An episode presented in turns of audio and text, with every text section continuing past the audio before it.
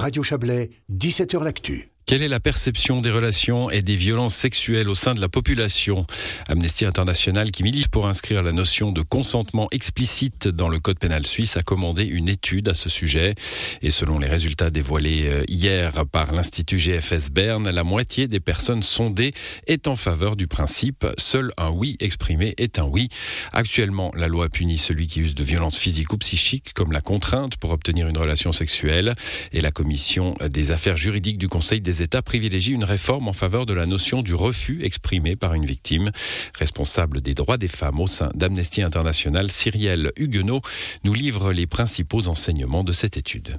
Une grande majorité des habitants de ce pays indiquent qu'ils s'assurent du consentement de leur partenaire avant un rapport sexuel, ce qui est très réjouissant. Cependant, on voit aussi que quand il s'agit de considérer le consentement dans la pratique, il y a certaines opinions problématiques. Euh, par exemple, des personnes qui pensent que certains comportements indiquent un consentement, alors qu'on peut en douter. C'est le cas, par exemple, si la personne euh, est silencieuse, si la personne dort, ou si la personne a consenti une fois par le passé. C'est une minorité, mais quand même un nombre important de personnes qui considèrent ça comme un consentement à un rapport sexuel. Donc ce qui est problématique là, c'est la perception et la culture dans laquelle on baigne pour interpréter des absences de mots ou des comportements. Exactement. Euh, je pense qu'il faut euh, clarifier, et c'est pour ça que c'est important euh, que la loi le clarifie, quels sont les comportements qui sont tolérés dans la société et lesquels ne le sont pas, comment est-ce qu'il faut s'assurer du consentement mutuel, parce qu'il y a des gens encore qui pensent, et c'est notamment répondu parmi les hommes,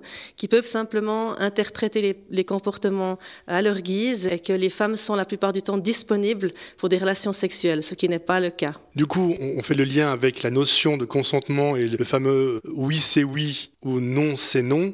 La notion de viol va être révisée. Actuellement, le Parlement euh, en débat, les commissions et les deux chambres. On se dirige apparemment plus, selon le Conseil des États, vers la notion du non c'est non.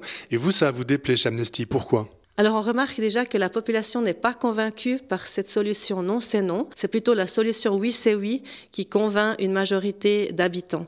Euh, ce qu'on constate justement, c'est que euh, la commission des affaires juridiques euh, du Conseil des États, qui, qui souhaite criminaliser les actes commis contre la volonté, cette commission part de l'idée que tous les actes seraient tolérés pour autant qu'il n'y ait pas eu de non ou de stop. Et ça, on voit que ça correspond justement aux opinions de cette minorité de la population qui pense qu'un silence est un oui, qu'un flirt peut être un oui. Et là, il faut vraiment une loi qui indique clairement que c'est les actes avec consentement qui sont autorisés. Et que répondez-vous à ceux qui pourraient vous rétorquer que les relations humaines sont parfois complexes, c'est pas noir et blanc, et que par une telle vision, vous risquez de trop légiférer et du coup peut-être euh, réduire les rapports humains ou la sexualité à des règles trop définies. Quand vous êtes invité chez quelqu'un, cette personne vous demande est-ce que tu veux du thé ou du café? Elle vous sert pas simplement du thé en attendant que vous lui disiez non, j'aimerais plutôt du café.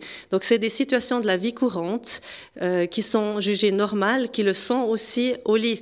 On s'assure est-ce que la personne est consentante, est-ce qu'elle veut aller plus loin ou pas, et euh, on peut voir ça par du comportement non verbal, et c'est seulement dans les situations où on a un doute, où on voit que tout à coup la personne est figée, qu'elle dit plus rien, euh, qu'on se dit, qu'on doit se dire, attention, il y a là un feu rouge, il faut que je m'assure est-ce que la personne est consentante? Donc on ne demande pas de signer un contrat, on ne demande pas de s'assurer chaque fois, de demander à tous les actes précis d'avoir un oui, simplement d'être en communication, d'être attentif.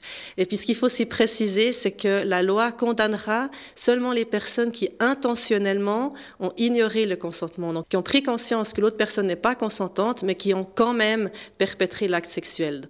Des propos recueillis par notre correspondant à Berne, Frédéric Nejad Toulami.